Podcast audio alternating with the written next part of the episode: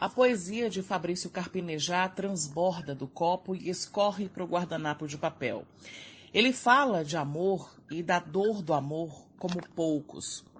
Carpinejá é uma espécie de gari do amor, sempre limpando meio fio da calçada, recolhendo as folhas secas.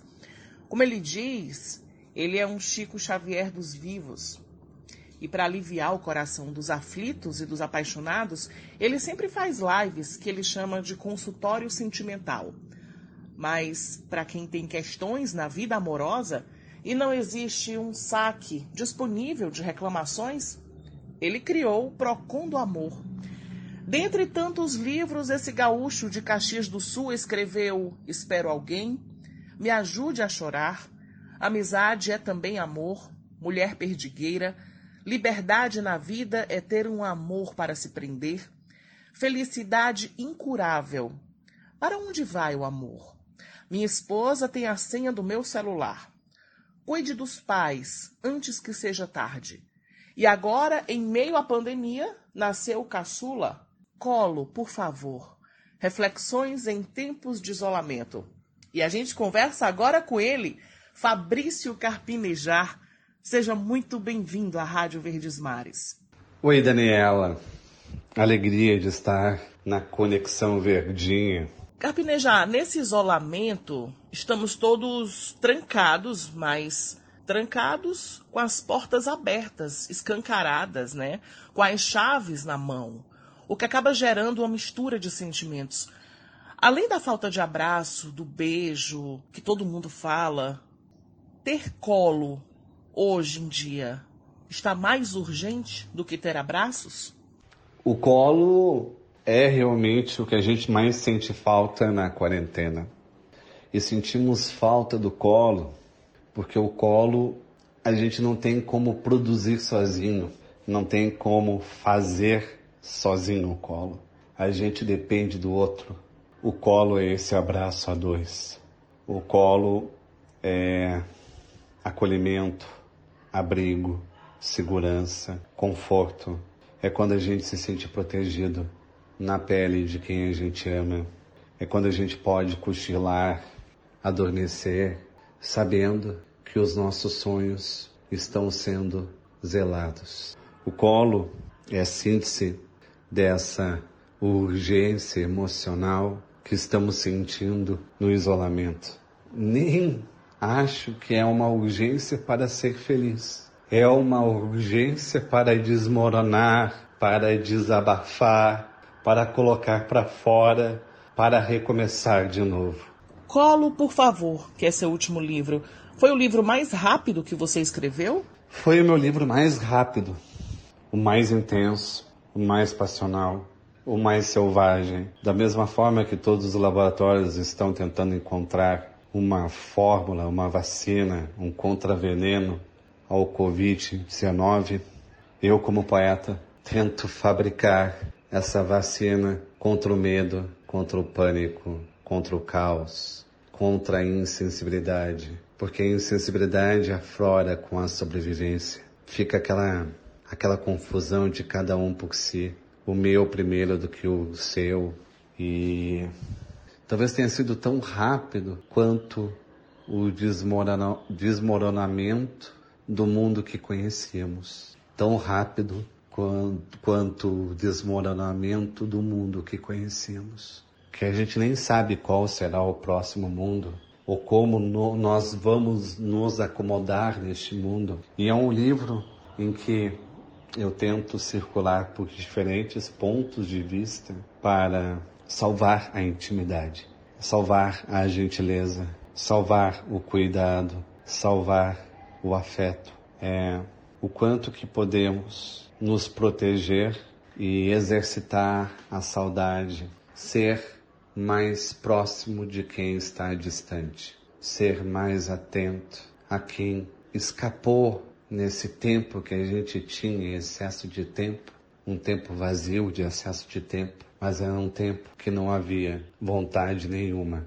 Talvez seja o momento de redescobrir a vontade num tempo essencial, só fazer aquilo que realmente é importante. Não se perder em futilidades, em projeções, em famas efêmeras, fazer contatos mais autênticos, mais sinceros, uh, se posicionar, não mais se omitir, não mais se isentar, não mais se alienar, se posicionar emocionalmente diante do pai, da mãe, dos irmãos, dos tios, do marido, da esposa, dizer aquilo que realmente estamos sentindo, porque a fragilidade, a brevidade da vida grita em nossos ouvidos. Não adie, não se adie mais. Na introdução do seu livro, você fala que estávamos em mais de 3 mil mortes no Brasil. Agora, no momento dessa entrevista, já perdemos mais de 20 mil brasileiros. Além da dor da perda, tem também a dor de não poder dar colo a quem fica, a quem perdeu o seu ente querido, né, Carpinejar? Quando eu coloquei o ponto final no livro, estávamos com 3 mil mortos. E agora chegamos aos 20 mil mortos. É o momento em que a gente não pode se render a brincadeiras estúpidas, a memes, a chacotas, a piadinhas. A gente precisa entender que o bom humor não é escárnio, é um tempo de seriedade, seriedade reflexiva.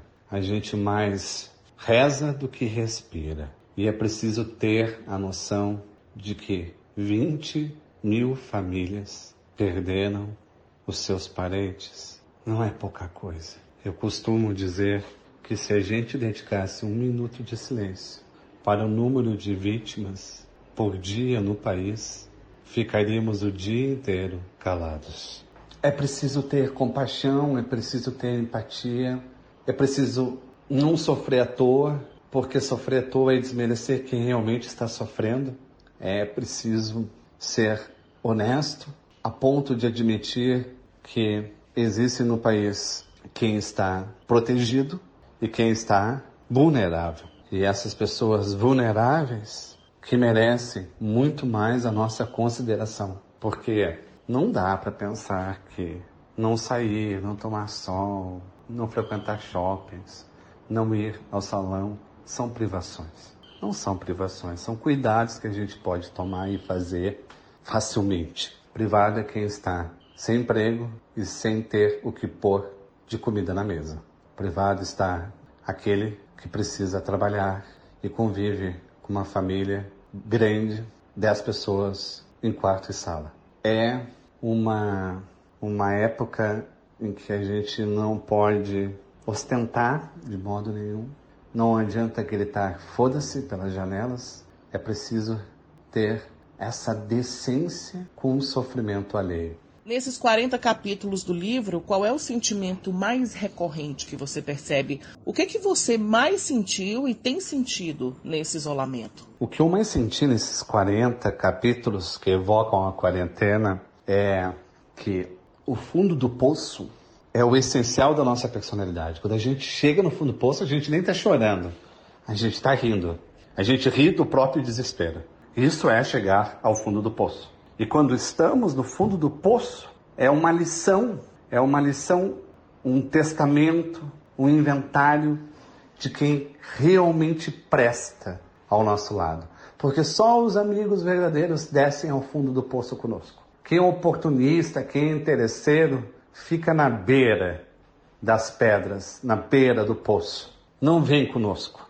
E quem chega ao fundo do poço traz essa esperança de poder ensinar o caminho de saída para os outros. E após o isolamento, inclusive, essa é uma pergunta que eu já fiz aos nossos ouvintes, e agora eu faço a você: qual é o primeiro colo que você vai correr para se aconchegar quando tudo isso passar?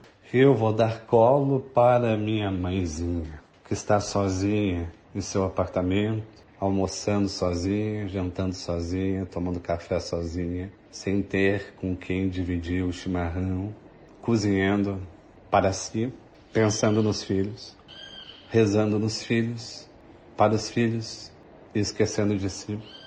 Ela é uma sobrevivente no sentido de que sempre esteve com a sua algazar, a sua altivez, saindo para a rua e ela, para ela deve ter sido muito difícil isso, essa solidão forçada já aos 80 anos e tendo que passar o aniversário sozinha de 81 anos, sem seus netos, sem ser servida. O que eu mais quero é poder tomar a minha mãezinha nos braços e pentear os seus cabelos brancos com o pente das mãos, talvez fazer a sua cama, talvez preparar a sua refeição para ela se sentir repatriada aos pais, porque a gente esquece disso. A gente esquece que os nossos pais já não têm mais os seus pais e que eles precisam dos filhos, de vez em quando cumprindo esse papel, colocando no colo, entoando cantigas de Lenar, lendo trechos de livro. Os pais sentem, muito, sentem muita saudade de serem cuidados pelos seus pais. E a gente sempre pensa que eles são autossuficientes. Ledo engano, eles precisam que os filhos se desdobrem e ofereçam por um momento, por um breve momento, a nostalgia do embalo. E para a gente encerrar, eu queria pedir que você deixasse uma mensagem aos nossos ouvintes. Muitos deles moram só e a única companhia nesse tempo tem sido o radinho ao lado. A esperança ela precisa de fisioterapia. A esperança precisa ser exercitada. A esperança é viver o que é de bom antes que aconteça. Atrair é acreditar. Acreditar é atrair. A gente precisa entender que os nossos pensamentos sombrios só produzem realidades distorcidas. O pensamento já se torna ação. A gente tem aquela noção, ah, são só pensamentos, só pensamentos. Eles nos levam para os caminhos mais tenebrosos, mais arrepiantes. A gente precisa então, quem está sozinho, precisam conversar o máximo possível, fazer diários falados dos seus sentimentos, sabe? Gerar com uma ronda telefônica com chamadas de vídeos, contar pela enésima vez aquilo que vem sentindo, não deixar parada nenhuma emoção, não deixar estocada nenhuma emoção, porque o movimento emocional é saúde. Quanto mais a gente fala, mais a gente se acostuma e mais não se torna o, a dor tão exclusiva, soberana e imponente. A gente precisa crescer para apequenar a dor. Carpinejar, é sempre uma honra e um privilégio te entrevistar. Muito obrigada, muito obrigada pelo papo incrível e por mais um aprendizado. Um beijo.